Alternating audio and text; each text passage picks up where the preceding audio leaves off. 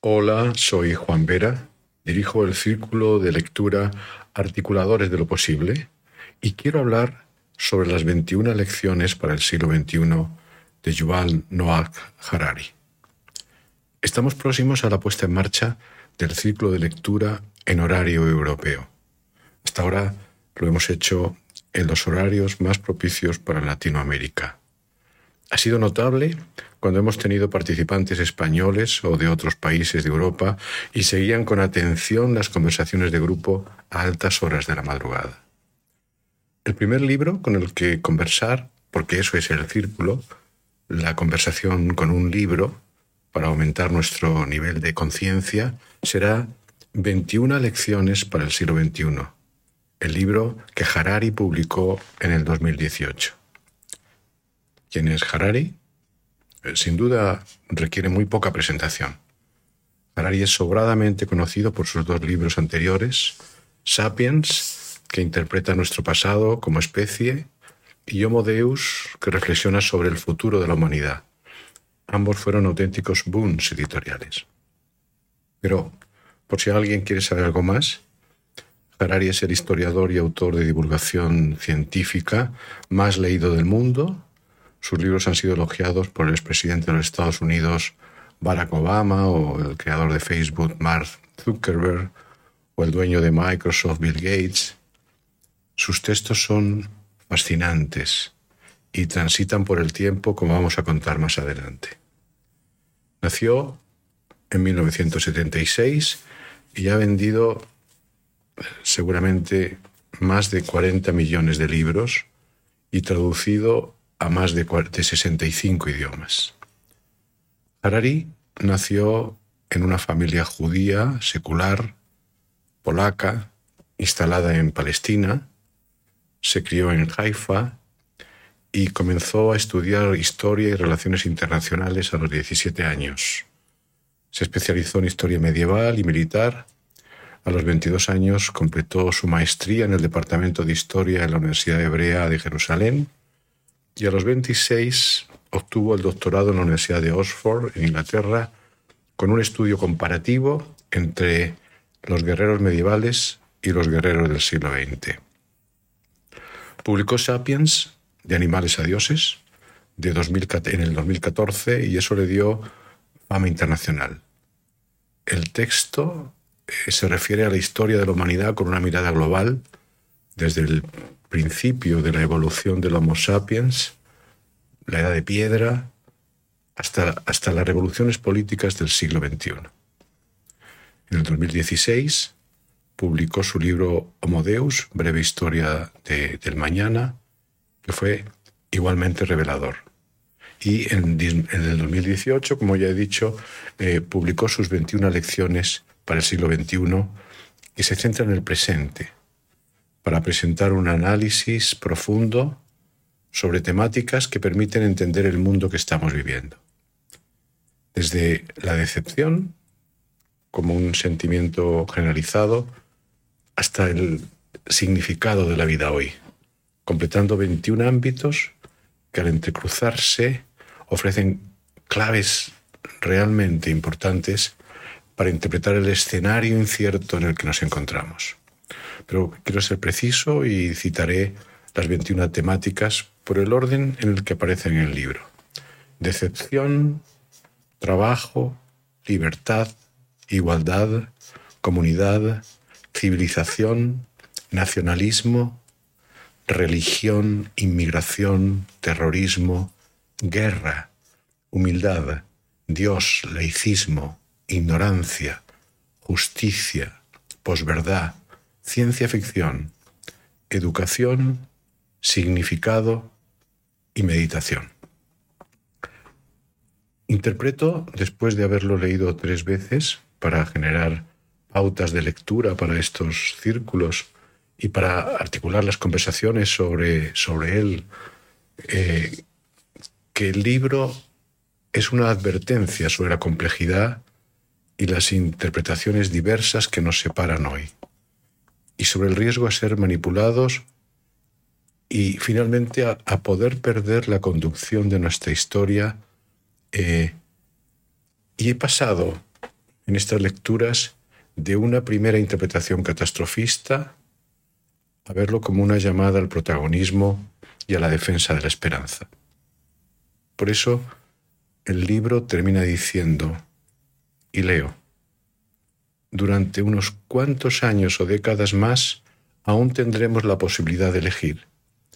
Si hacemos el esfuerzo, todavía podemos investigar quiénes somos en realidad. Pero si queremos aprovechar de verdad esta oportunidad, será mejor que lo hagamos ahora. Así termina eh, su último capítulo. Ahora bien, empezar por la decepción sitúa la lectura en una emocionalidad muy acorde con lo que cualquier encuesta en cualquiera de nuestros continentes revelaría. Es decir, el sentimiento de desamparo, de que no hay mucho de lo que asirse para mantener la esperanza, a no ser que realmente se produzca una profunda reflexión sobre nosotros mismos como humanos. Y leo otra vez. Es el mejor es mejor que comprendamos nuestras mentes antes que los algoritmos lo hagan por nosotros. Eso dice Harari en los últimos párrafos de su lección 21. Retorno al, principio del libro, o por lo menos en uno de sus, primeras, de sus primeros pasajes, y, y una de las frases que me hizo detenerme y que he compartido en diferentes foros dice, es mucho más difícil luchar contra la irrelevancia que contra la explotación.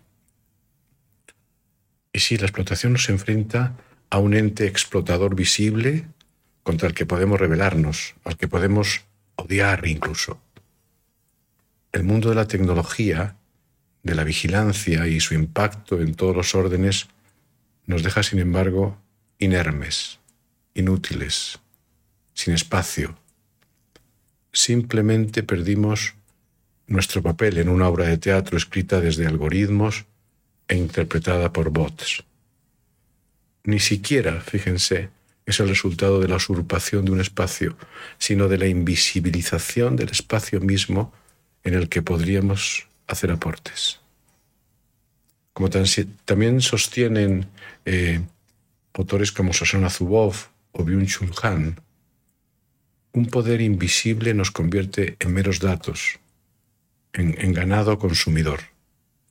¿Contra quién nos rebelamos cuando la dominación no tiene forma, no tiene ejército, no tiene rostro? Desde la citada frase en, adelante, esta de la irrelevancia, Harari con, con argumentación y con datos nos deja arrinconados en un vértice del ring, mirando con ojos imprecisos, ¿qué mensajes podemos interpretar como signos de esperanza? Si no es nuestra propia decisión de salir de un juego cuyas reglas hemos dejado de conocer.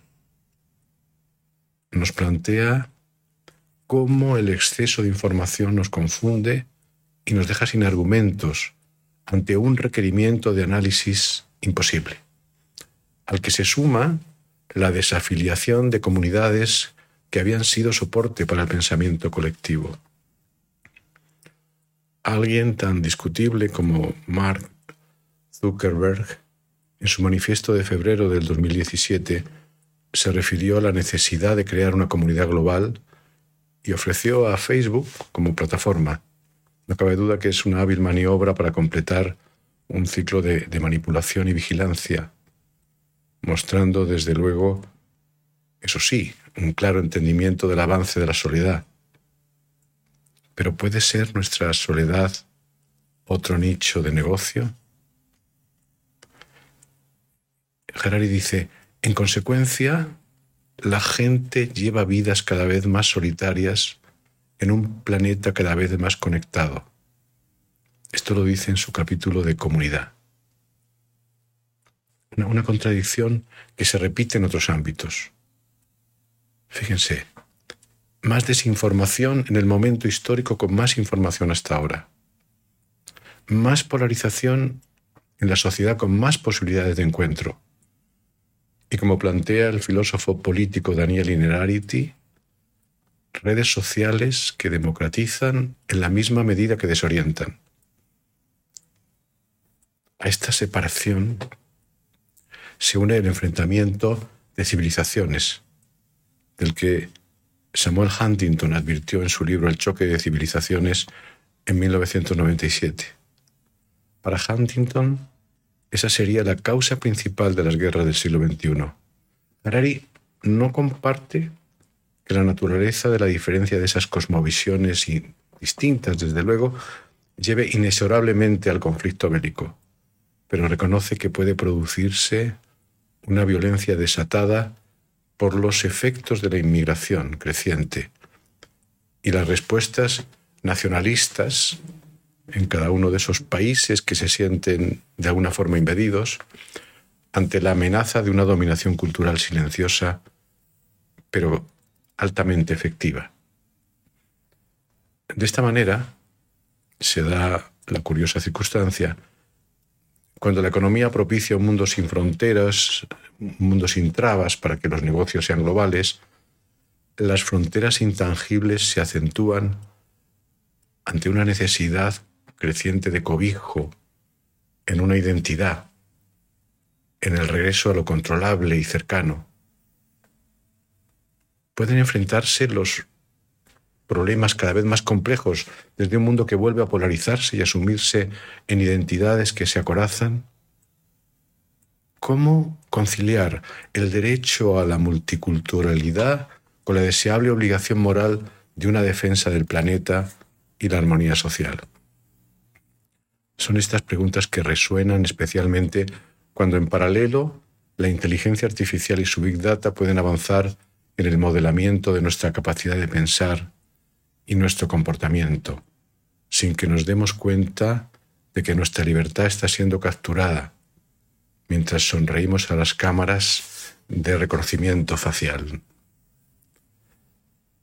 La ilusión de estar en un mundo cada vez más transparente puede ser el mejor anzuelo para que nuestras huellas sean el producto para construir una nueva forma de dominación, en la que la humanidad sienta un confortable o una confortable libertad para ser diversa y única, algo así como las ranas en el agua cálida antes de hervir, sin que puedan reaccionar.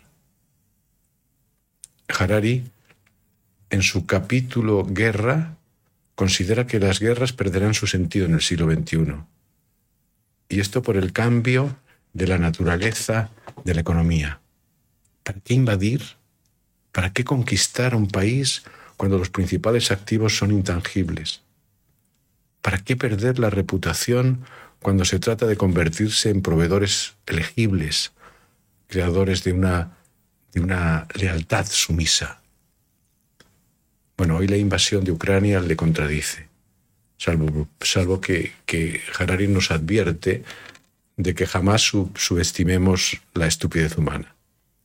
De hecho, dice textualmente, la estupidez humana es una de las fuerzas más importantes de la historia, pero a veces tendemos a pasarla por alto. Políticos, generales y estudiosos ven el mundo como una gran partida de ajedrez en la que cada movimiento obedece a meticulosos cálculos racionales. El problema es que el mundo es mucho más complejo que un tablero de ajedrez y la racionalidad humana no está a la altura de entenderlo realmente. Así cierra una de sus frases.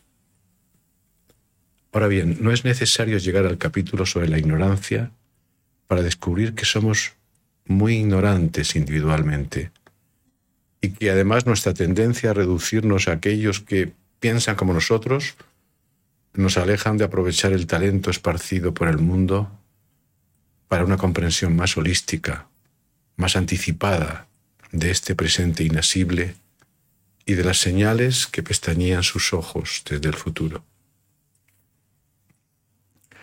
¿Serán suficientes 21 lecciones para que podamos reaccionar? Mm, no sé.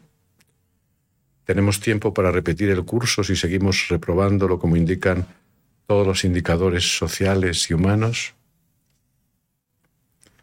¿Y tú que me escuchas, qué piensas? ¿Cuánto te sientes dispuesta o dispuesto a elegir hoy mismo un protagonismo distinto Gracias por escucharme y escucharte.